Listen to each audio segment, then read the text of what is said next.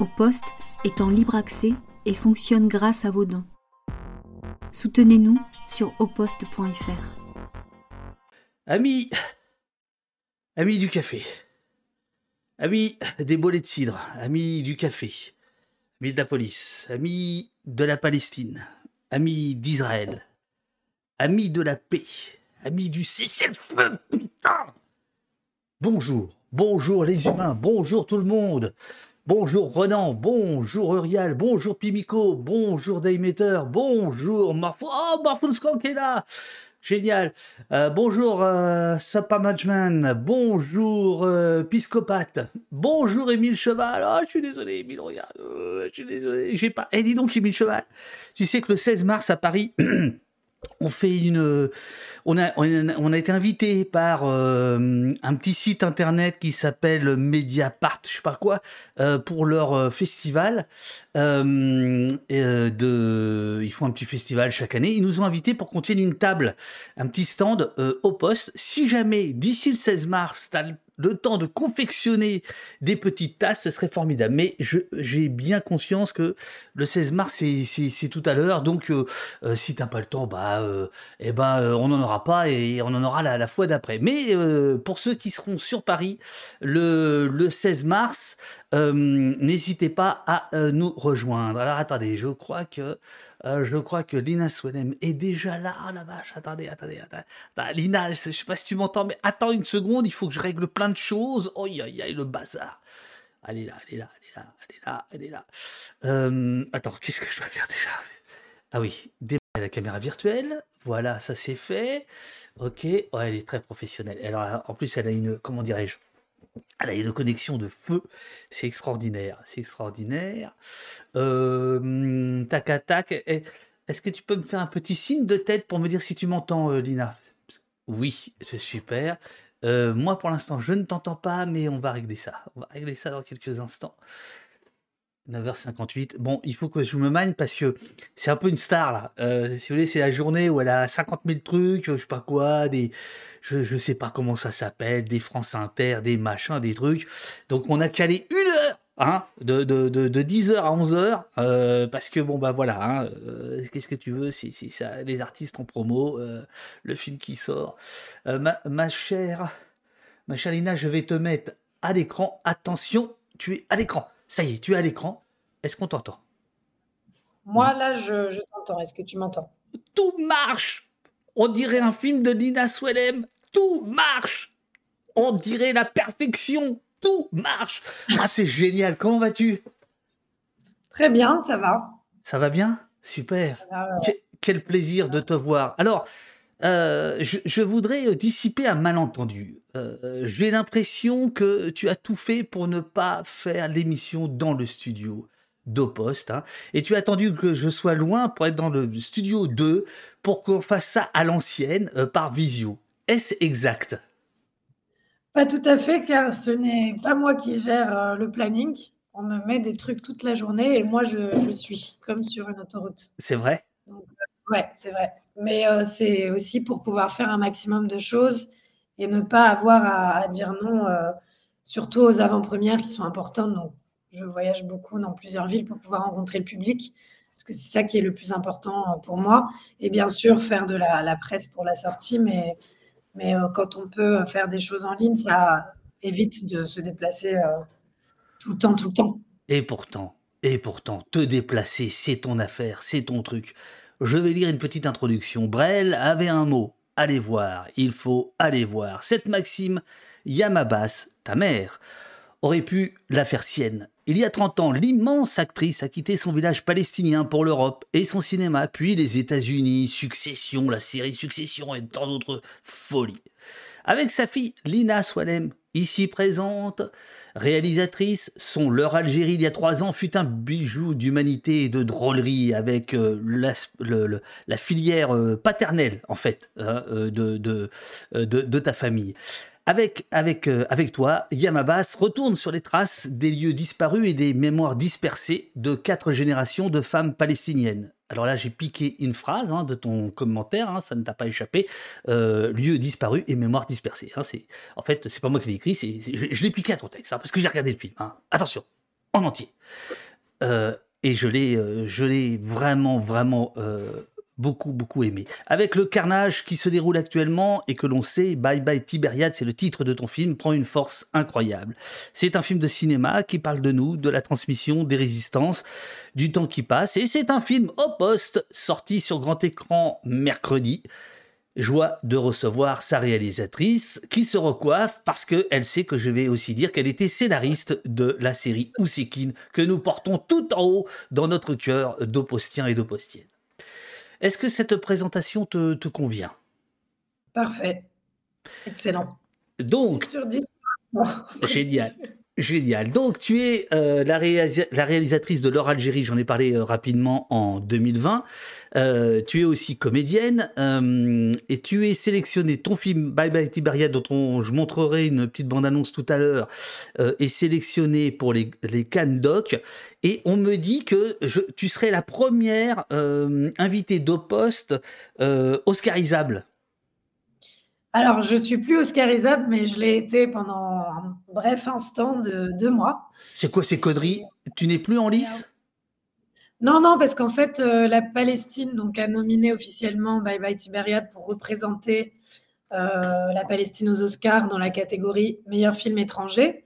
Donc, ensuite, on a, ils ont envoyé euh, la proposition à l'Académie des Oscars qui a accepté. Et donc, à partir de, de novembre, on parce que les votes étaient en décembre. Donc à partir de novembre, euh, les, gens qui votent à l'Académie des Oscars pouvaient voter pour le film. Et il y avait à peu près 180 films euh, en lice en tant que meilleur documentaire. Donc j'étais dans cette catégorie. Et il y avait 80 films en lice en tant que meilleur film étranger. Et sur tout ça, ils ont shortlist 15. Donc on n'était pas dans les 15. Mais on était dans la longue liste. Eh bah, bah, c'est des cons. Eh ben, c'est des cons. Moi, je le dis, ces gens-là, c'est des cons. Euh, vous auriez dû être dans la shortlist. Mais c'est pas grave. Euh, c'est mieux. C'est mieux. Parce que là, ça veut dire qu'on est, on est dans les connaisseurs. Bon. Alors, il faut dire une chose, bon, que j'ai pas le droit de dire, c'est qu'en fait, euh, ton film qui sort et qu'il faut aller voir mercredi sur, les, sur grand écran, en fait, la Téloche l'a déjà diffusé. Ouais. On peut le dire ou pas? Ou il faut pas le dire Bien sûr, il était passé. Euh, bah, en fait, on a été soutenu par euh, Arte. La lucarne. Euh, qui a permis aussi au film d'avoir des financements conséquents pour tourner au moment où, je commençais à écrire et à tourner le film. Et donc, il a été diffusé sur Arte et il va désormais sortir en salle et ils le reprendront ensuite après la sortie salle pour les gens qui n'auraient pas pu le voir. Mais idéalement, euh, il faudrait que tout le monde aille le voir le mercredi 21 février. Exactement. Et euh, je vais vous dire pourquoi il faut aller le voir, parce que en fait, on connaît tous Tibériade sans le savoir.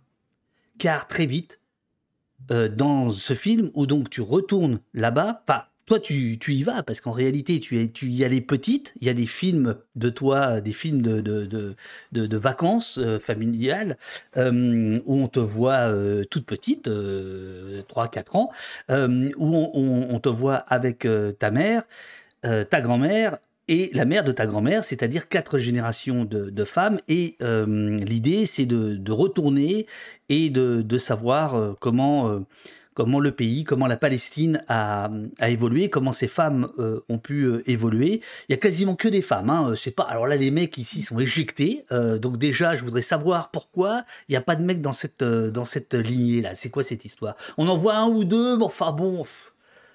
Qu'est-ce qui se passe? C'est un film de femmes. oui, c'était assez naturel puisque ma mère est née dans une famille de 10 enfants et elles sont huit filles et deux garçons. Donc forcément, déjà numériquement, les femmes sont plus nombreuses. Euh, en plus, comme les garçons sont arrivés euh, plutôt sur la fin, euh, ils sont les, petits, les cadets. Du coup, les femmes, les sœurs ont pris la place et, et, sont celles qui, ont, qui régissaient un peu tout dans la maison avec ma grand-mère et mon arrière-grand-mère. Donc pour moi, c'était tout à fait naturel d'aller filmer les femmes puisque j'ai grandi avec ces femmes qui m'ont transmis énormément. Après, j'ai pas l'impression que les hommes sont absents. Pour moi, c'est des présences peut-être plus dans l'arrière-plan, mais tout aussi importante, puisque mon père, par exemple, avait filmé euh, toutes les images d'archives qu'on voit dans le film des années 90. Et finalement, c'est grâce à mon père aussi que j'ai pu faire ce film et que j'ai pu euh, m'inscrire dans la lignée de ces femmes. Lui-même a voulu m'y inscrire en me filmant là-bas alors j'ai l'impression que ton, micro est un petit peu moins bon, euh, mais euh, euh, alors alors il y a la commissaire politique qui vient d'arriver dans le dans le dans le chat. la commissaire politique c'est Mélanie Simon Franza.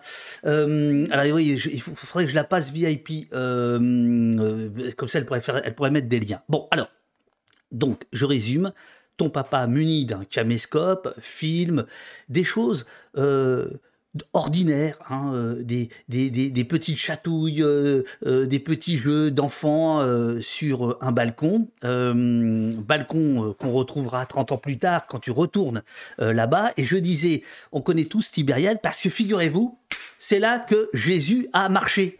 C'est ça? C'est ce que tu dis à un moment donné. Ah ça, je le savais pas. Raconte-nous ça quand même. Non, mais c'est dans la, dans la. La Bible, ça s'appelle. Dans la Bible, voilà. J'allais dire dans la Tu vois, c'est un truc qui, qui s'ouvre comme ça. Euh, tu swipes les pages. C'est ça. Non, mais c'est-à-dire que pour moi, ça a toujours été. Euh... Je ne sais pas si là tu m'entends mieux. Si, là c'est parfait, c'est super. Super. Euh, pour moi, ça a toujours été euh, symboliquement hyper fort, puisque en plus, en histoire, euh, à l'école, euh, moi, j'avais étudié la vie de, Jésus. Je pense c'est un peu comme tout le monde. Bah oui, oui. ça. Euh, en plus, j'ai fait des, études d'histoire. Donc, j'ai même fait un cours qui s'appelait Histoire de la Bible et Proche-Orient ancien. Où on comparait les textes de la Bible avec les textes historiques de l'époque. et en plus, quand, quand j'étudiais tout ça, moi, forcément, quand je pensais à Jésus, tout de suite, ça me renvoyait à l'histoire de ma famille, puisque ma mère est née à Nazareth et on dit Jésus de Nazareth. Euh, j'allais me baigner dans le lac de Tibériade, qu'on appelle aussi euh, la mer de Galilée, qui est ce lac où euh, Jésus aurait marché. Donc forcément, pour moi, j'avais l'impression que tout était, tout avait une symbolique qui dépassait vraiment mon, histoire seulement. Et en même temps, ça me permettait de me connecter à quelque chose de beaucoup plus grand et de beaucoup plus à la fois épique, légendaire et c'est ce qui fait que ton film nous parle immédiatement, c'est-à-dire que on pourrait se dire bon bah Lina va voir sa famille, va voir l'histoire de la Palestine, mais ça va au-delà de ça, c'est-à-dire que partout où tu marches, en fait on, on, connaît, on est on est on est familier sans avoir jamais mis les pieds là, et ce qui fait que on, écoute euh, ce, euh, on feuillette avec toi ce, livre de, photos qui devient un carnet de voyage. Alors je dis livre de photos parce qu'il y a un très beau geste de cinéma qui consiste à deux reprises, me semble-t-il, à prendre des photos et à les mettre sur euh, un mur et à les, à les commenter, à les décortiquer, à les, euh, raconter, une fois avec euh, ta mère, Yamabas, et une deuxième fois avec euh, la famille élargie. Comment t'es venue cette idée toute bête, toute simple, mais terriblement efficace et terriblement cinématographique? Alors pour moi, c'était un petit peu une continuation de ce que j'avais fait avec l'heure Algérie, puisque je m'étais emparée des photos de famille dans leur Algérie pour les montrer à mes grands-parents et, réactiver leur mémoire. Et en fait, j'ai un peu appris ça aussi grâce à ma monteuse Gladys Joujou, qui a monté le premier et le deuxième film, qui en fait euh, m'avait euh, donné ce conseil quand on se, trouve face à des, des, personnes ou des personnages pour qui le passé représente une douleur ou est marqué par un silence. Finalement, au lieu de poser des questions et de s'attendre à avoir des réponses claires, la transmission peut se faire aussi à partir des images. Et donc, en montrant des photos, euh, ça me permet d'aller réveiller à la fois des émotions et des souvenirs, mais sans être dans la confrontation. Et en fait, la photo et l'archive deviennent euh, précieuses dans aussi le, contexte d'histoire, comme l'histoire de l'Algérie ou l'histoire de la Palestine, qui sont des histoires qui ne sont pas toujours racontées complètement. Du côté algérien, il y a du côté palestinien, il y a une histoire qui n'est pas officielle, qui est silencée, qui est invisibilisée, qui n'est pas reconnue. Donc, toute image, toute photo permet de, compléter en fait euh, le puzzle de notre histoire. Euh, ce management te demande dans le chat, est-ce que ce n'a pas été trop difficile de convaincre vos tantes de les faire participer à cette mise au mur des photos de famille? Alors pas du tout. Pour mes tantes, c'était un moment, heu, de partage. En fait, heu, justement, j'ai ressorti toutes les photos qu'il y avait dans la maison de ma grand-mère, hem et on a on a commencé à regarder les photos ensemble. Et dans la dans le moment, de manière spontanée, je leur ai demandé, heu, de regarder aussi les photos que moi j'avais fait imprimer de Tibériade.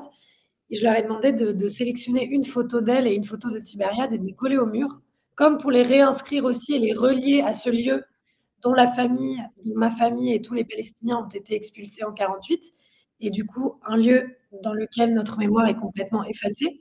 Donc je voulais les reconnecter à ce lieu et en fait, elles se sont, heu, elles se sont pris à l'exercice, disons. Elles ont tout de suite commencé à choisir des photos et puis commencé seules à exprimer aussi ce qu'elles ressentaient. Donc tout d'un coup, elles, elles retraçaient aussi, heu, l'exploration de où était la maison ce que ma grand-mère avait pu leur raconter, ce que leur grand-mère avait pu raconter.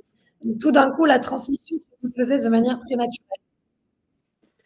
Alors, euh, euh, je, je, je, suis perdu parce qu'il y a euh, Mélanie qui est en train de, de, de, de, faire le forcing dans le chat en disant Bon, est-ce que je peux poster des visuels pour les réseaux sociaux? Alors, voici l'affiche. Enfin, elle, est à fond, elle est, elle est, géniale, elle est géniale, elle est géniale. Donc, j'essaie de, mettre ça en, en même temps, mais évidemment, je t'écoute et je, et je te remercie de ta réponse pour euh Supermanagement. Euh, je, je, voulais euh, aborder avec toi euh, l'écriture, l'écriture du, du, du, du, film. Euh, le texte vient-il avant? Après? Euh, Parce qu'il y a des moments où on se dit il y a vraiment des choses que tu veux nous faire passer euh, qui sont pas forcément à l'écran. Alors heureusement, c'est pas de la télé, hein, c'est pas c'est pas banane banane, hein, bon voilà. Euh, mais euh, comment tu l'as écrit ce, ce, film? Parce que c'est un film d'archives, beaucoup. Il y a beaucoup d'images euh, en 4 tiers. Il y a des images aussi évidemment de 1948, il va falloir euh, qu'on qu qu en parle. Euh, donc le, la, catastrophe, hein, quand, ce qui est appelé la catastrophe par les Palestiniens, quand les Israéliens euh, sont, sont mis en place par les Anglais en 1948 et envahissent une partie de la, Palestine. Euh, il y a donc des images d'archives de 1948, il y a des images d'archives euh, des années 90, comme on dirait en Suisse, c'est-à-dire euh, de toi petite filmée par, avec entourée des, femmes de ta famille, par, filmées par ton père, et ensuite des images euh, actuelle, encore que il y a d'autres il y a, images dont j'étais surpris qu'elles soient aussi en 4 tiers alors qu'elles me semblaient beaucoup plus modernes. Donc ça je me demande si c'est la monteuse qui a voulu faire ça euh, et donc tout ça pour te dire voilà parle-nous du, travail. Comment tu as travaillé? Comment tu as écrit ça? Et après on viendra sur le sur le fond sur ce que ça raconte. Alors il faut savoir que l'écriture du film euh, n'a pas commencé, ne s'est pas arrêtée à un moment, c'est-à-dire qu'on a écrit depuis le départ et continue à écrire et réécrit et réécrit jusqu'à la toute fin. Ouais. Euh, que par exemple ma voix off a été écrite vraiment à la fin du montage, après plus de quatre ans de réalisation du film. Donc l'écriture en documentaire, en tout cas la manière dont moi j'ai travaillé jusque-là pour mes deux films, c'est une écriture qui ne s'arrête pas. Euh, sachant que pour moi, le montage, c'est aussi de l'écriture, c'est-à-dire qu'on écrit à partir mais on continue à écrire aussi, puisque pour pouvoir composer le film, on écrit. Quand on a de la voix, on l'intègre dans le film, donc nos écrits parfois apparaissent aussi euh, dans le paysage sonore du film. Euh, le film a été écrit avec euh, Nadine House, qui est scénariste, qui est réalisatrice libanaise, et avec Gladys Choubou, la monteuse, qui a aussi collaboré à l'écriture, puisque on a commencé à travailler avec Gladys avant même de monter, c'est-à-dire que sur la base de ce qu'on avait écrit avec Nadine, c'est-à-dire le premier dossier, où en fait on, a écrit ensemble euh, ce que le film serait, qui serait filmé, quel lieu serait filmé, quel type d'image serait euh, inclus, euh, sans vraiment savoir ce qu'on allait avoir au tournage, mais on a préparé des idées de ce qu'on voudrait tourner. Et de toute façon, depuis le départ, j'avais les images d'archives des années 90 de mon père. Donc, j'ai toujours écrit à partir des images. J'avais ces images-là. Ensuite, j'ai tourné euh, des images contemporaines, d'abord toute seule, en 2018. Euh, et ensuite, j'ai pris une chef opératrice, donc une caméra woman, qui s'appelle Frida Marzouk, qui est franco-tunisienne, qui m'a accompagnée euh, en Galilée pour filmer ce que j'appellerais le gros tournage, c'est-à-dire qu'il fallait que je tourne de manière contemporaine et que je ne pouvais pas tourner seule parce que ça nécessitait aussi un regard euh, esthétique euh, d'une spécialiste de l'image, donc d'une chef opératrice. Et en fait, entre toutes ces phases de tournage, à chaque fois, il y avait des phases de montage. C'est-à-dire que on écrivait, ensuite on se confrontait aux images, on réécrivait, on préparait un tournage, on tournait, puis on retournait en montage. Donc c'est un aller-retour. Euh, depuis le départ, j'avais envie d'inclure des images d'archives historiques, mais ça a pris beaucoup de temps. J'ai mis presque 5-6 ans à trouver euh, les images en noir et blanc qu'on voit dans le film. Ah, alors justement, le, chat te remercie en te disant je ne savais pas euh, que, qu'il existait des images de ce moment. Merci de nous les partager. C'est Citadel, je te construirai qui, nous dit ça. Donc là, on parle des images de 1948. elles sont si dures que ça à trouver? En fait, elles sont dures à trouver parce qu'il n'y a pas d'archives nationales euh, palestiniennes. Oui. Euh, il n'y a pas d'État, il n'y a pas d'office euh, qui permet de faire ça. Il y a eu plusieurs tentatives de créer des archives nationales, mais ce qui est très difficile, c'est que comme les archives sont dispersées entre différents fonds dans le monde, du coup, il faut payer chaque fonds pour les récupérer, donc ça coûte beaucoup d'argent. Donc nous, on n'a pas accès à notre patrimoine national en fait en tant que Palestiniens. On ne peut pas utiliser ces images gratuitement, elles ne nous sont pas accessibles. Il faut passer par des documentalistes, donc ça coûte aussi euh, de l'argent, c'est un travail. C'est des gens qui sont spécialistes et spécialisés, qui savent où trouver des images. Donc moi, j'ai fait appel à plusieurs documentalistes, autant en France qu'en Jordanie ou en Palestine, des gens qui ont travaillé sur les archives. Euh, j'ai aussi des archives italiennes, des archives, euh, par, exemple, du Parti communiste italien. Enfin, j'ai dû. il y a aussi des fondations américaines.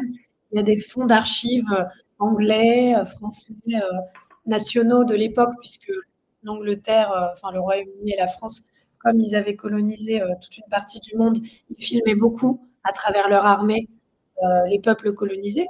Donc il y a beaucoup d'archives qu'on doit récupérer chez les anciens colons, comme on dit. Donc il faut les payer. Voilà, donc il y a des choses qui viennent du domaine public à un certain moment, mais il y a des choses qui sont plus chères que d'autres. Mais voilà, c'est tout un travail quand même qui est difficile.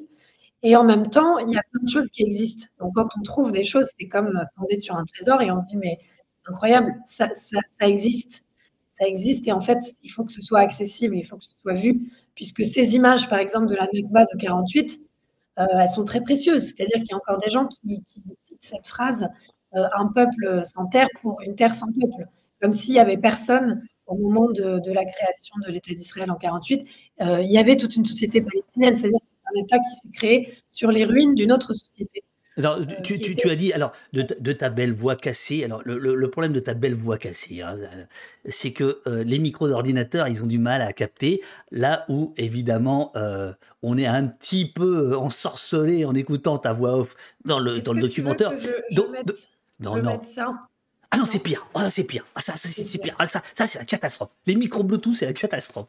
bah, justement, la catastrophe, sans mauvais, sans, sans jeu de mots, c'est ce que c'était là-dessus que je voulais t'appuyer. C'est tu as prononcé le mot Nakba. C'est ça, et ça veut dire la catastrophe. C'est-à-dire le fait que les Palestiniens euh, étaient sur ces territoires en 1948 et qu'ils vont être déplacés. Et donc, tu nous montres ces images-là qui résonnent avec d'autres images que tu ne nous montres pas parce que ton film a été monté et s'est terminé avant le 7 octobre et avant euh, ce, ce, que, ce que l'on voit à longueur de, de, journée, euh, tu nous montres d'autres images, quand même, de, de, soldats israéliens.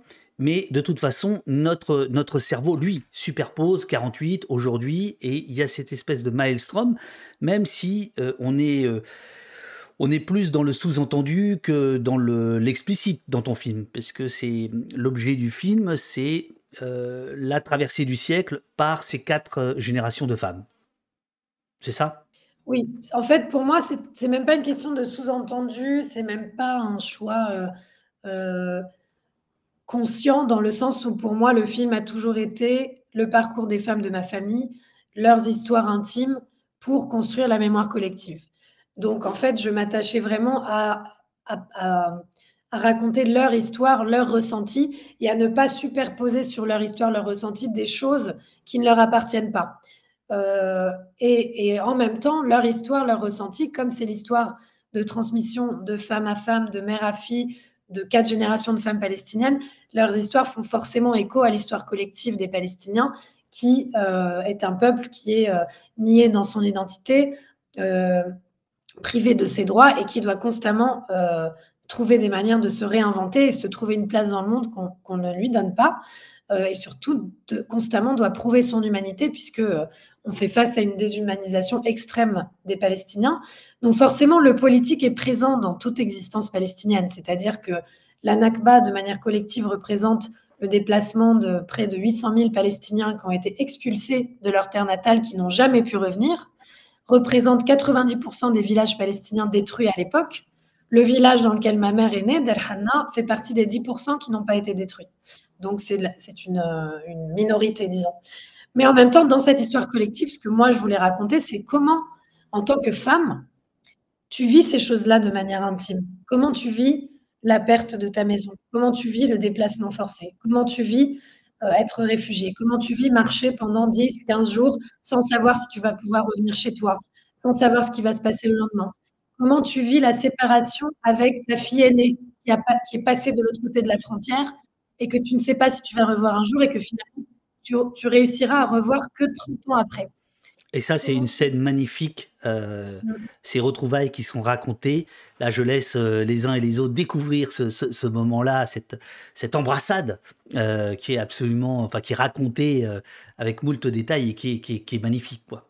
Absolument magnifique.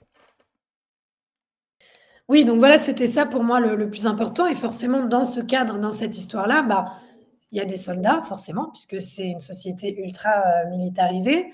Euh, il y a euh, le contexte historique et politique qui est tout le temps présent, puisqu'il a, il a influencé, il a déterminé le parcours des femmes. Mais en même temps, ce qui m'intéressait, c'est de voir à quel point les femmes de ma famille, pour moi, que je considère comme la plupart des Palestiniens des héroïnes, des héros, elles ont réussi à non seulement maintenir leur histoire en vie, mais aussi à la transmettre malgré l'exil, malgré la dépossession, malgré les déplacements, elles ont réussi à transmettre et à éduquer leurs enfants avec des valeurs de paix, de tolérance, d'amour, d'humour, euh, de, partage. Et elles n'ont jamais été dans quelque chose de l'ordre de la revanche ou de la haine. Et je trouve que ça, c'est miraculeux parce que quand on est euh, quand on, se construit dans un chaos qui ne nous donne aucune place et qu'on est dépossédé de tout, euh, le miracle, c'est d'arriver à faire ce que la plupart des Palestiniens font, de continuer à célébrer la vie, de continuer à célébrer les mariages, justement. Donc, les images de mariage, il y en a beaucoup dans,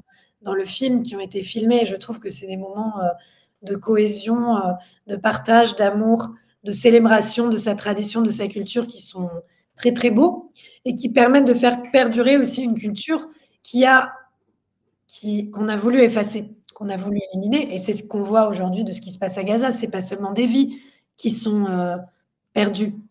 Et c'est pas seulement des gens qui sont tués. C'est une langue, c'est une culture, ce sont des archives qui sont effacées. Euh, ce sont des familles qui sont éclatées, des familles qui sont rayées euh, de la carte. C'est-à-dire que dans ce collectif, il y a l'individu, l'individuel qui est très important. Et on est tellement déshumanisé qu'il est très important de revenir à l'individu et l'individuel c'est pour moi la manière de se connecter au reste du monde. Voilà. Avec, euh, ce, avec ce petit geste dans les cheveux, c'est parfait. non, non, c'est bien, c'est parfait. Mais non, c'est parfait, c'est parfait. Je te propose, Lina, qu'on regarde la, bande-annonce. Elle fait 2 minutes 08. Et euh, on, se, on, se, retrouve dans, dans 2 minutes 08 pour euh, continuer cette conversation.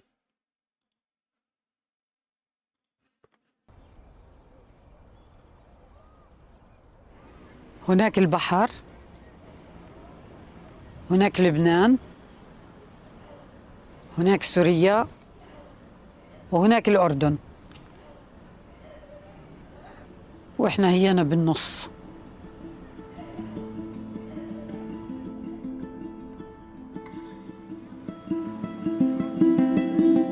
لينا أول مرة أخذتك على دير حنا.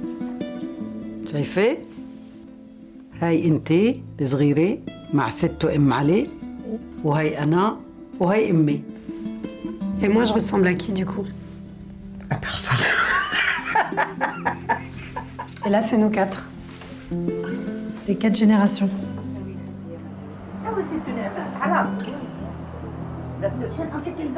Ma mère m'a transmis sa langue à moitié. Elle m'a transmis un bout de langue. Quand j'étais petite, elle m'emmenait passer tous les étés dans son village palestinien, Darhanna.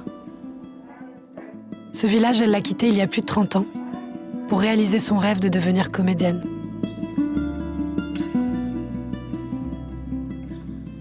Tourne-toi un peu vers la caméra. ايش بتحب شي يا لينا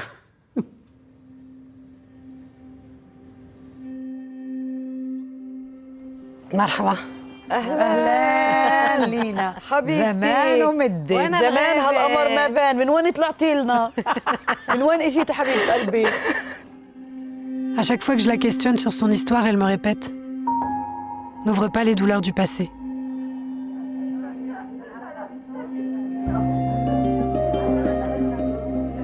Je me demande souvent ce que tu serais devenue si t'étais restée. Qu'est-ce que j'en sais, Yalina, parce que je suis partie.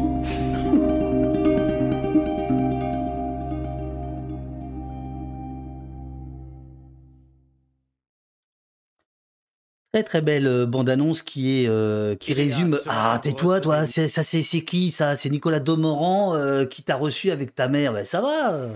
Ah oui, bah lui, il a, lui, lui, il a droit à Yamabas. Nous, euh, nous, bon, c'est petit poste, alors bon. non, je déconne, je déconne. On, on a vu précisément à la fin de, de la bande-annonce.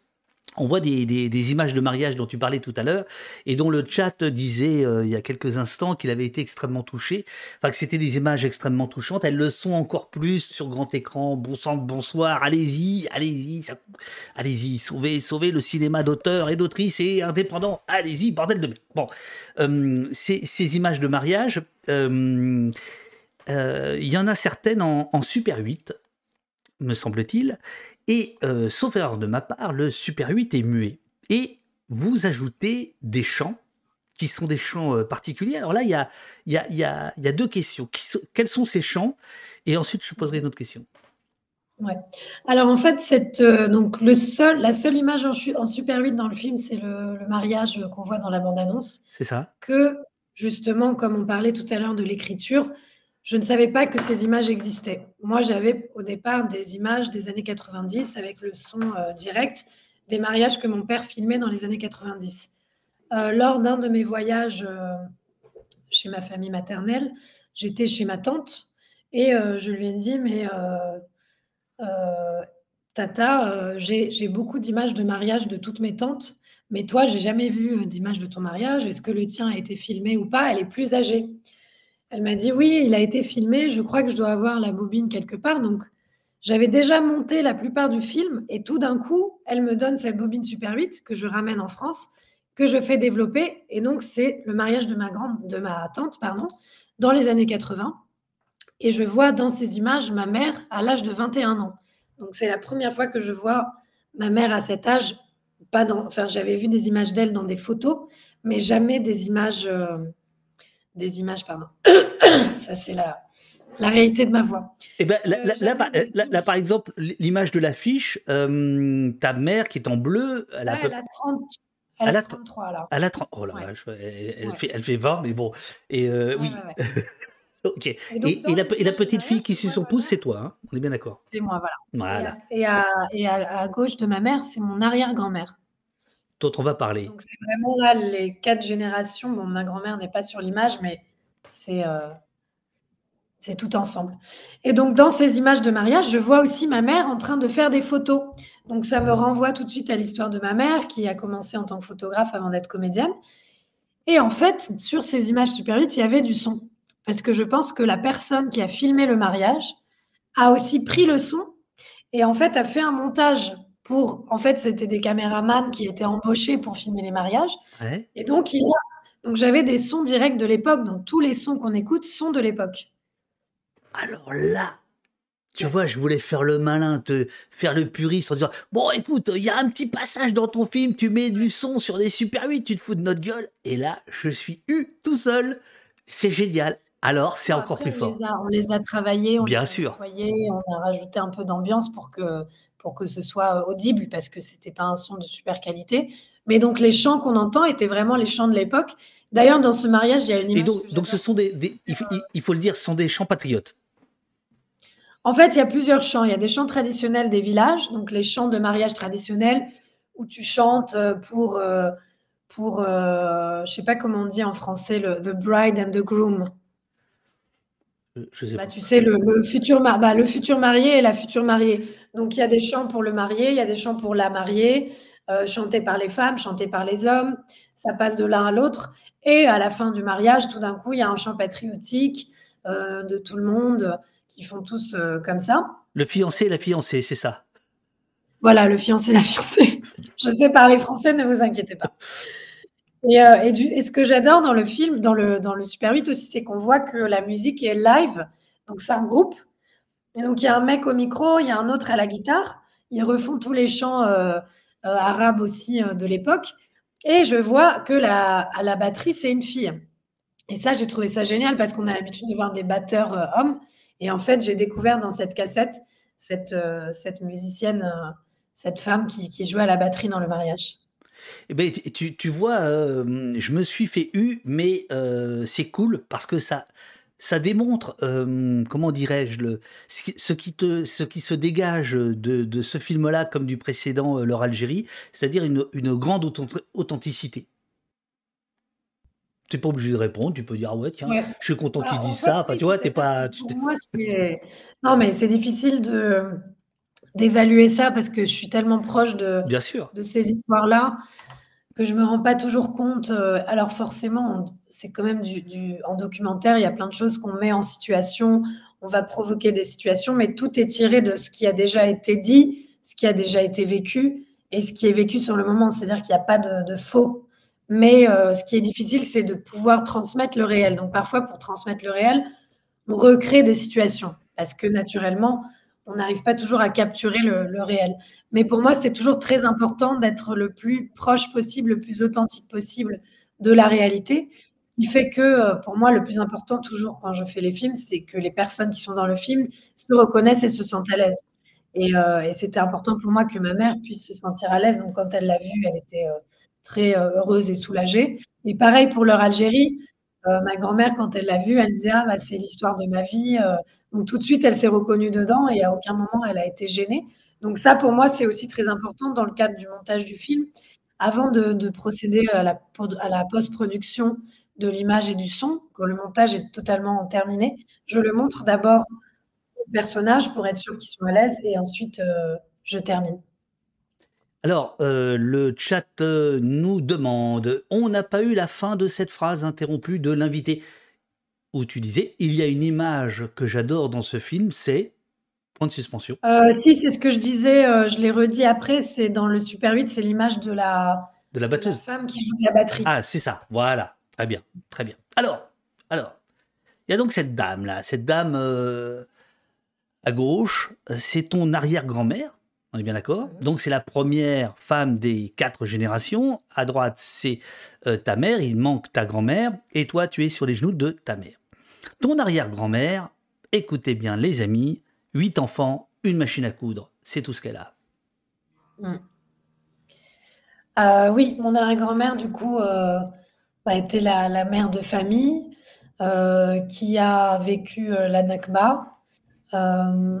Elle était assez jeune, elle avait euh, déjà euh, une partie de ouais, ses huit enfants.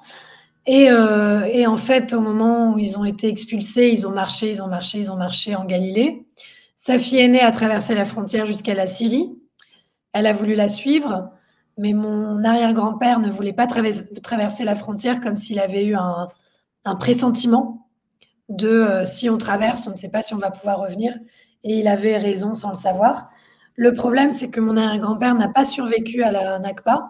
Il a perdu la tête, il est devenu fou et il est mort de folie et de chagrin, vu qu'il a perdu bah, sa maison, toutes ses terres, il avait euh, du bétail, il était agriculteur, éleveur.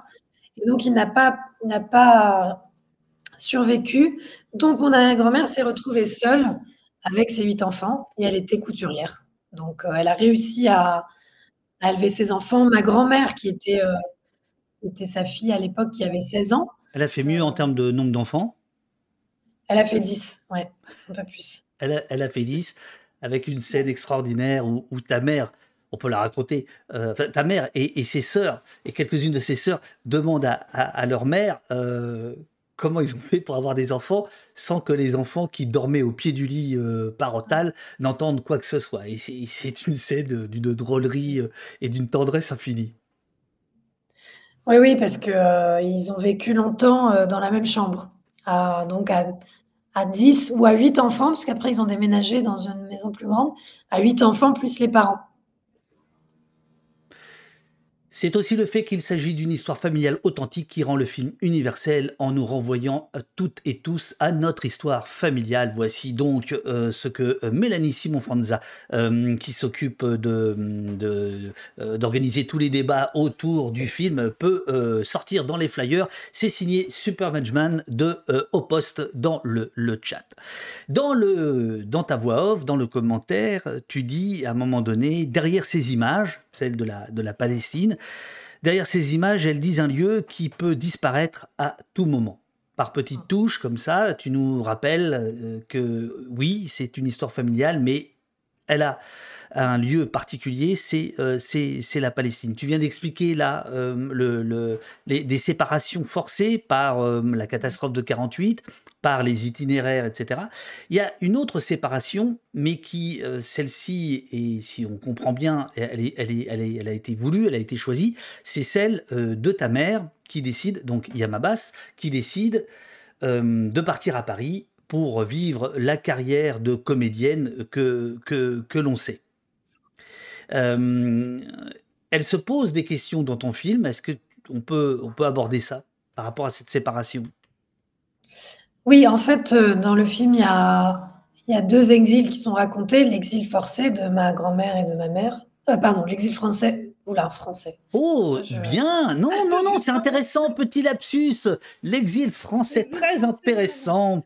L'exil forcé de ma grand-mère et de mon arrière-grand-mère et l'exil choisi de ma mère C'est ça. en Europe, qui termine euh, par vivre, enfin, qui finit par arriver en France.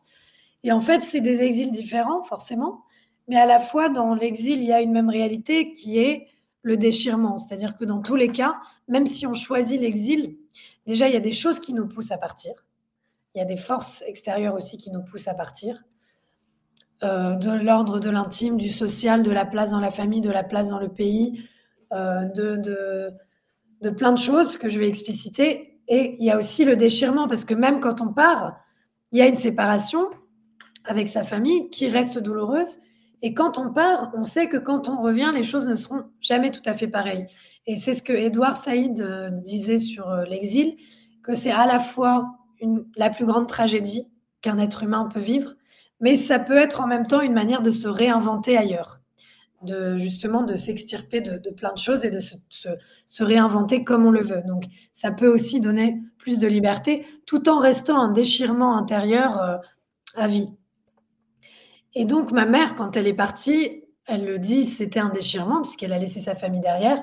Mais en même temps, elle est partie parce qu'elle ne trouvait pas sa place à la fois dans cette grande famille, euh, la place pour ses rêves et ses aspirations, aussi en tant que palestinienne à l'intérieur euh, d'Israël, puisqu'elle ne pouvait pas vivre son identité comme elle le voulait, en tant que comédienne, parce qu'il n'y avait pas d'endroit pour les Palestiniens euh, pour faire du théâtre mis à part euh, le théâtre Hakawati à Jérusalem où elle a débuté, il n'y avait pas de scène assez développée et, elle avait envie d'autres horizons. Et aussi, elle se sentait étouffée par les frontières qui étaient imposées de par son identité palestinienne à l'intérieur des frontières israéliennes, ne pouvant pas accéder au monde arabe qui entoure le village dans lequel elle vit. Donc, il y a une sensation d'étouffement à plusieurs niveaux à la fois personnel, social, intime, parce qu'il y a aussi les traditions du village, les traditions sociales, la place de la femme, mais aussi l'identité. Euh, donc ma mère est partie pour se trouver. Et en fait, euh, ce qui moi me fascine dans son parcours, c'est qu'elle est, elle est allée euh, dans un. En fait, elle avait une aspiration et elle s'est destinée à un monde qui ne lui était pas prédestiné. C'est-à-dire qu'il n'y avait personne du monde de l'art dans son entourage, mais elle rêvait d'autres choses. Et je trouve que ça raconte beaucoup de l'histoire de la force des, enfants et de la psyché euh, des enfants euh, et des rêves des enfants. Aujourd'hui, on pense aux enfants euh, énormément quand on pense et quand on voit ce qui se passe à Gaza, la quantité d'enfants qui sont, qui sont tués. Et c'est des rêves, des aspirations.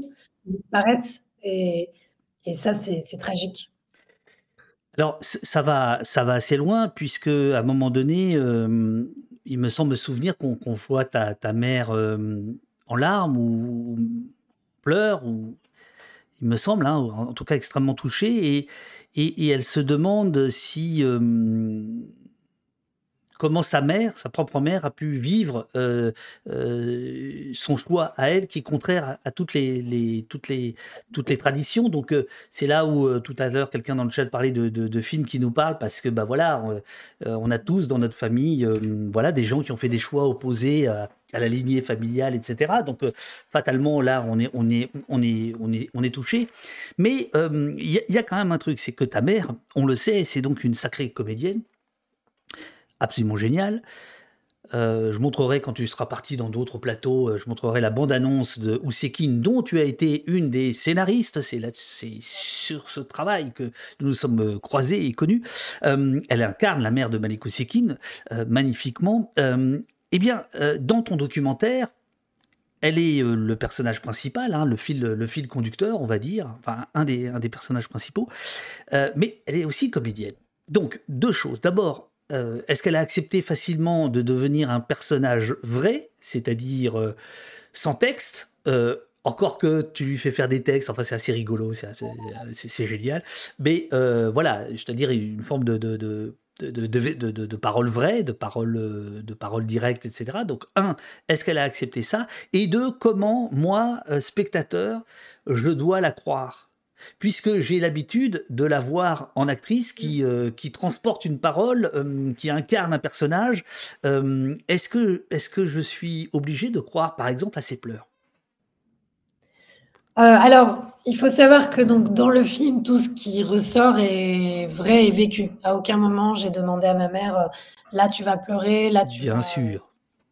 Et alors pour elle, c'était très difficile de, de, faire face à une caméra documentaire, parce que comme tu l'as dit, elle est comédienne, elle a l'habitude de prêter ses émotions à d'autres personnages, d'autres histoires, euh, avec d'autres langues, euh, dans d'autres lieux, même si elle interprétait beaucoup de femmes palestiniennes, mais parfois qui ne lui ressemblent pas du tout aussi. Euh, et parfois, elle va piocher dans dans d'autres femmes de la famille aussi pour s'inspirer, pour interpréter.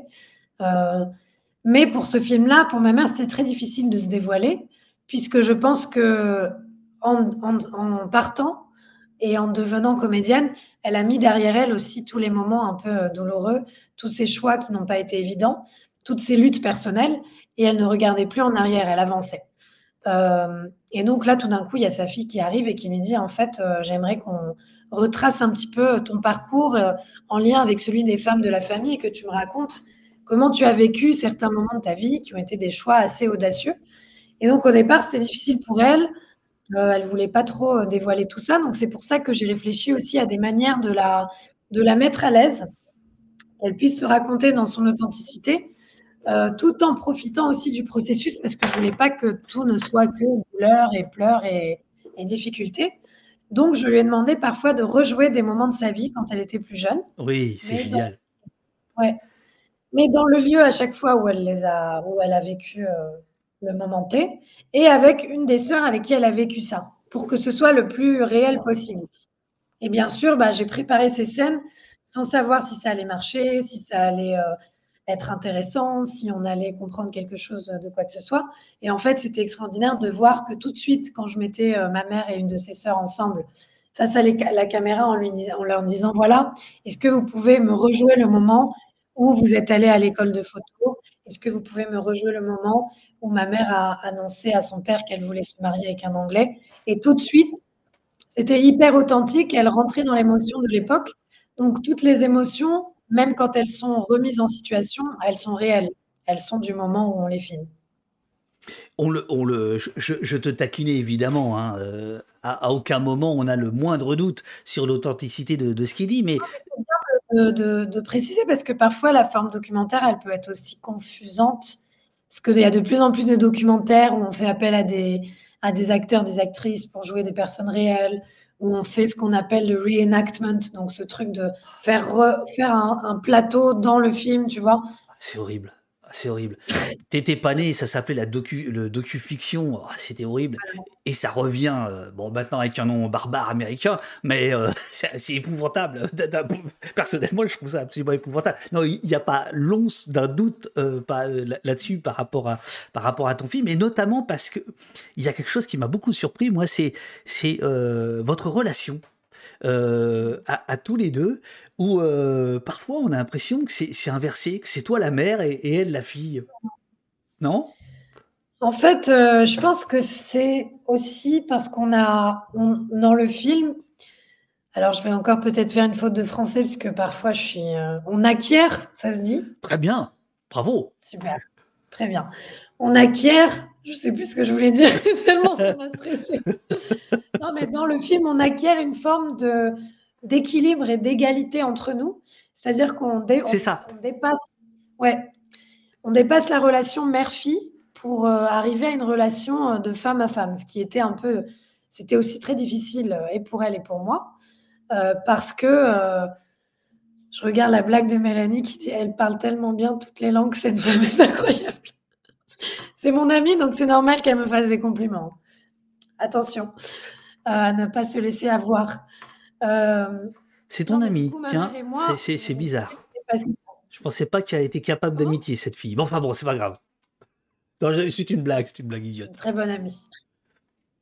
Alors, donc, ta maman, la, relation. Euh,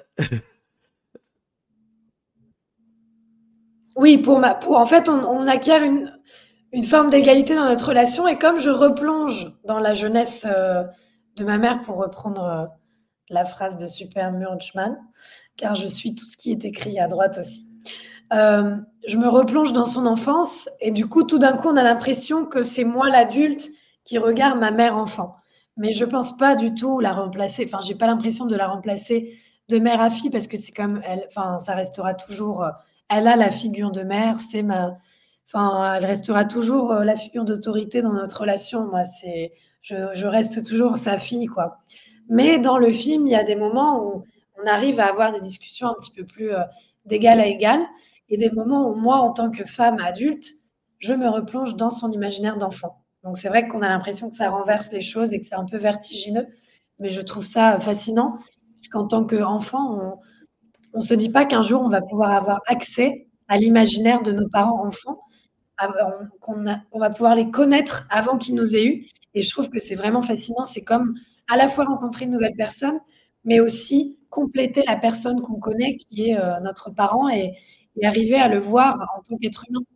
Est-ce que ce, film euh, profondément euh, féminin et, je pense féministe, est-ce que tu penses qu'il est aussi sur ce plan-là lié à l'époque? À aujourd'hui? À aujourd'hui.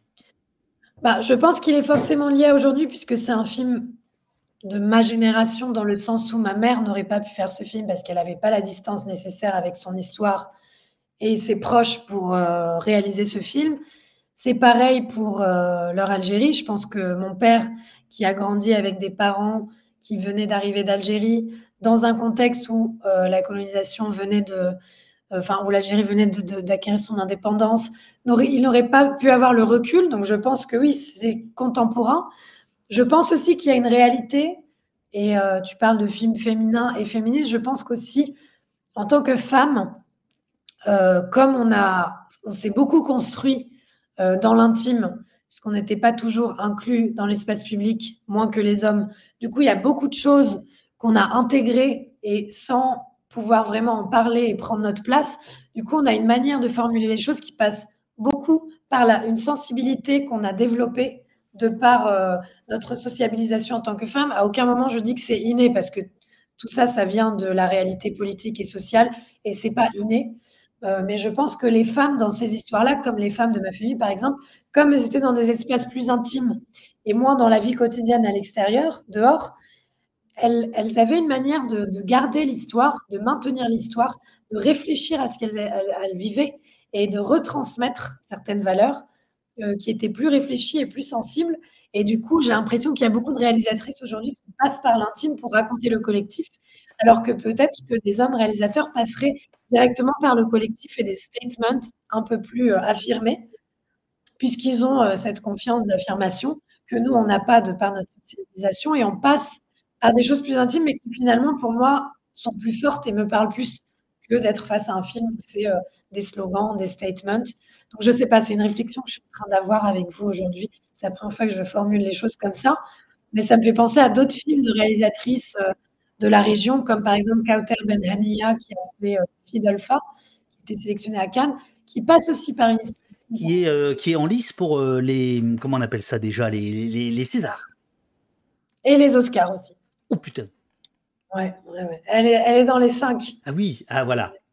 Ouais, ouais. ouais. Donc euh, voilà, il y avait aussi, euh, il y a quelques années, le film de Dorothée Myriam Kelou, qui est euh, franco-algérienne, qui aussi passe par l'intime pour raconter l'histoire des camps de regroupement en Algérie, où plus de 3 millions, je crois, d'Algériens étaient enfermés dans des camps par l'armée française qui voulait empêcher le FLN d'atteindre les populations rurales. Donc voilà, il y a plein de choses. Mais du coup, pour raconter cette histoire collectivement euh, euh, tragique et traumatisante, elle passe par l'histoire de son père, son histoire intime. Voilà, je trouve qu'il y a, y a aussi euh, pas que des réalisatrices, mais aussi des écrivaines comme Faiza Gen, que tu connais aussi, puisqu'elle a, elle est aussi, elle était scénariste sur Osekin, qui passe aussi par l'intime pour raconter l'histoire de l'immigration algérienne en France, l'histoire du trauma colonial, l'histoire de la transmission euh, dans l'exil, dans des familles algériennes, des parcours de vie très intimes. Et je trouve qu'il y, a une force dans ce qu'elle euh, qu'elle raconte, puisqu'elle passe par des choses intimes. Et ce que je remarque, c'est que parfois, le, il faut vraiment passer par le singulier, le singulier le plus intime pour que ce soit le plus universel. Parce que qu'est-ce qui nous lie les uns aux autres? On a tous et toutes des histoires de famille, des histoires de transmission entre générations. On cherche tous et toutes sa place dans notre famille, dans l'histoire des pays desquels on vient, dans le monde, euh, dans la société. Et, euh, et on a ce qui nous drive, c'est nos émotions, c'est nos ressentis, c'est ce qu'on nous a transmis, c'est aussi les trous noirs de nos histoires, les périodes noires, c'est nos contradictions. Et c'est ça que je voulais mettre en avant dans le film, c'est la complexité, la contradiction, l'intime, parce que c'est ce qui nous permet de, nous connecter les uns aux autres. Mais est-ce que tu penses, alors que tu savoures euh, le professionnalisme de ton ami, hein, qui nous dit que euh, Faiza euh, présentera le film, ton film, à Marseille au cinéma, les variétés, magnifique cinéma, mercredi à 20h. avec Simone Bitton, qui est une autre réalisatrice que j'aime beaucoup, qui est réalisatrice française, juive, marocaine qui a beaucoup travaillé aussi sur euh, l'histoire des communautés juives euh, au Maroc, dont euh, elle a fait un film qui s'appelle Ziara, qui était aussi sorti par JHR Film, qui sort Bye Bye Tibériade et qui a sorti leur Algérie, qui est un film magnifique. Et Simone a fait beaucoup de films aussi sur l'histoire de la Palestine.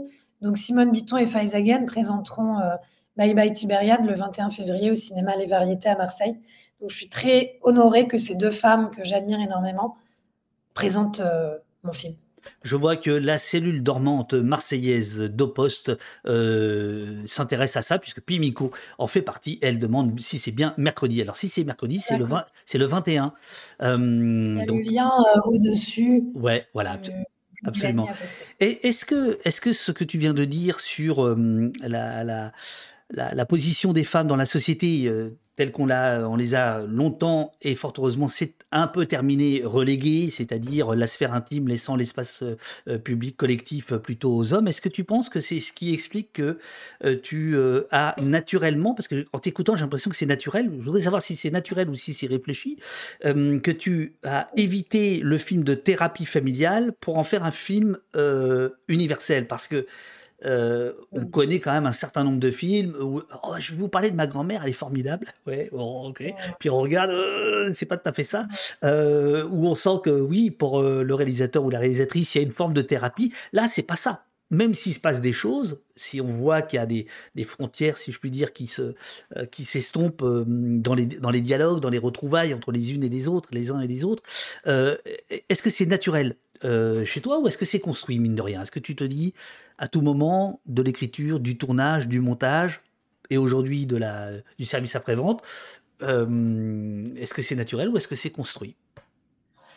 Alors, je pense que c'est réfléchi au départ et qu'ensuite la mise en place est un peu, enfin la mise en place, la réalisation de, de l'envie est naturelle, mais dès le départ, je sais que je ne veux pas faire un film de famille, comme on appelle ça. On sait des films sur la famille, mais pour moi, la famille, c'est pas que ma famille, mais c'est aussi des familles qui peuvent euh, parler à d'autres familles. Donc c'est pas, euh, pour moi, c'est c'est pas un truc euh, de l'ordre du voyeur et de, du surintime. Pour moi, à chaque fois que je capture quelque chose d'intime, c'est pour le retransmettre aussitôt parce que pour moi, il permet de raconter quelque chose du collectif. Donc l'intime et le collectif sont imbriqués. C'est quelque chose dont j'ai conscience dès le départ, c'est quelque chose dont j'avais conscience pour leur Algérie aussi. Je savais que raconter l'histoire de mes grands-parents algériens permettait aussi de compléter l'histoire collective de l'immigration algérienne en France. Ce n'était pas qu'une histoire intime, mais c'est une histoire intime qui va s'additionner avec d'autres histoires intimes pour enrichir la mémoire collective. Finalement, c'est comme partir du bas pour construire le haut, ce que je préfère d'ailleurs que partir du haut et imposer des choses, imposer, comme je disais tout à l'heure, des statements politiques, des choses comme quand le gouvernement nous impose des choses et on n'aime pas ça. Ça, c'est euh, surtout ici. surtout ici. Euh, oui, ce que je voulais dire, c'est que il y a, y a, des choix qui sont faits. C'est-à-dire que quand j'ai décidé de filmer Bye Bye Tibériade, j'ai décidé de me concentrer sur ma grand-mère, mon grand-mère, ma mère, de filmer mes tantes, mais j'ai pas filmé mes cousins, mes oncles, j'ai pas filmé ma sœur. Donc c'est aussi des choix. Il y a des personnages, c'est-à-dire que même si je, filme ma famille, c'est un film sur la transmission, donc je vais pas filmer tous les membres de la famille parce que c'est pas un film sur la composition familiale. Et à aucun moment pour moi c'est thérapeutique au sens personnel. Si ça, si ça a quelque chose de thérapeutique, c'est plus de l'ordre du collectif, c'est-à-dire que l'espace de, la salle de cinéma, par exemple, où on se retrouve autour d'un débat, pour moi, c'est des moments qui peuvent être des moments de partage qui aident. Après, je ne suis pas psychologue euh, à aucun moment. Euh, et puis moi-même, j'ai beaucoup de, problèmes psychologiques à gérer avec moi-même. Donc ça, c'est... Oh, alors là, je te crois pas. C'est marrant, je te crois pas du tout. Tu es la joie de vivre incarnée. Alors justement, à propos de débat, euh, et, de, et de rencontres euh, après, euh, et c'est évidemment la magie du cinéma et notamment du cinéma documentaire, et c'est génial que des gens comme Mélanie puissent organiser partout dans, en France des débats où on discute avec l'équipe du film et, et puis les, les, spectatrices et les, et les spectateurs. il nous reste trois minutes. J'ai promis, je t'ai promis que, de te libérer à 11h parce que tu as plein de rendez-vous aujourd'hui et c'est génial pour toi. je voudrais évoquer cet article du Figaro repéré par Pauline Todesco. Pauline Todesco, euh, elle vient d'arriver enfin, il y a 4-5 mois euh, au poste et, elle prépare avec moi les émissions, elle est incroyable. Bye Bye Tibériade, le film sur l'actrice palestinienne Yamabas et les douleurs du passé. C'est un article du Figaro du 27 euh, novembre 2023. ça, ça, je, donne la date parce que ça, ça a de l'importance.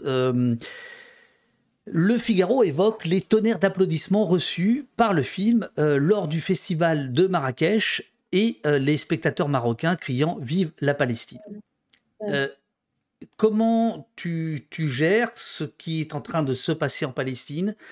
Une catastrophe sans nom, un génocide en direct et puis toi, tu fais un film, tu travailles dessus pendant des années, un film intime et universel.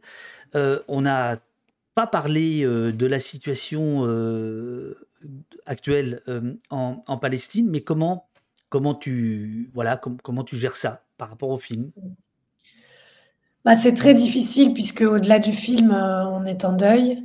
On voit des milliers, des milliers, des milliers de, Palestiniens à Gaza se faire assassiner, massacrer tout, est en train de disparaître, d'être euh, démoli. Pour moi, ça me renvoie, euh, comme ma mère le dit souvent, en fait, elle, elle revit un trauma de guerre. Moi, ça me renvoie à ce que je sais de ce qu'on m'a raconté de la Nakba, mais que je n'ai pas vu avec mes propres yeux, comme si ces images permettaient de, décrypter aussi des choses qui avaient été euh, vécues à l'époque. et en même temps, le fait d'avoir le film me permet et permet à ma mère d'avoir une voix, d'avoir une place à un moment où on se, on se sent très déshumanisé, où, en plus on avait très peur au départ face à la réaction euh, très violente des médias aussi euh, euh, après, les, après les attaques du, 7 octobre et la tragédie de ce qui s'est passé le, 7 octobre et toutes les vies israéliennes perdues aussi, c'était terrible à, à, vivre. Et ensuite, le backlash a été terrible aussi. bon, d'autant plus terrible que ça dure euh, la riposte dure et ce qui, est, ce, qui est, ce qui en plus pour moi n'est pas nouveau parce que c'est pas la première fois que Gaza se fait bombarder. Ça, on l'a vécu plusieurs fois. Et à chaque fois, c'est toujours les enfants, les civils, les hommes, les femmes qui, sont, qui sont complètement détruits. Quoi. Et, c'est difficile, c'est un trauma de guerre pour ma mère, et c'est revoir des choses qu'on a déjà vécues, de voir une disparition constante qui se réactive à chaque fois. Et en même temps, ce qui était dur, c'était l'extrême déshumanisation dans les médias, où on, avait l'impression qu'on ne pouvait plus exister, on se sentait étouffé comme ça. Et donc finalement, le fait d'avoir le film nous permet de dialoguer, de parler, euh, d'aller contre aussi la binarité des représentations dans les médias, euh, ce pour, ce contre, euh, ces, histoires de camp, alors qu'il n'y a pas de, de, camp, il y a la justice, la dignité pour tous, l'égalité pour tous, la liberté pour tous, et la possibilité pour les Palestiniens d'être libres, de s'autodéterminer, d'exister dans les lieux auxquels ils ont, avec lesquels ils ont un lien, que les familles puissent vivre ensemble et ne pas être séparées, qu'ils puissent circuler entre les territoires comme tout être humain devrait pouvoir euh, le faire. C'est au-delà aussi, puisqu'il y a beaucoup d'autres endroits dans le monde qui sont marqués aujourd'hui par, euh, par des conflits. Après, pour moi, ce qui est important, c'est de défendre le film et l'histoire des femmes dans ce film, parce que face à la déshumanisation, raconter des histoires de vie intime, c'est très important. Et je pense que on n'a pas besoin, euh, nous, de démontrer quoi que ce soit. On est palestinienne, donc on se raconte, et c'est ce qui nous permet d'exister et de se lier aux autres.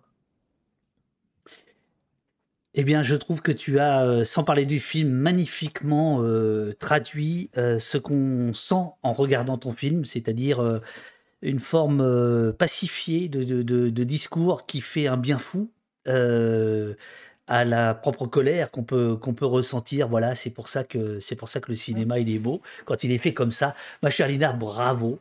ma chère Lina, il est 11h02. Je vais me faire tuer par Mélanie Simon Franza qui a donné.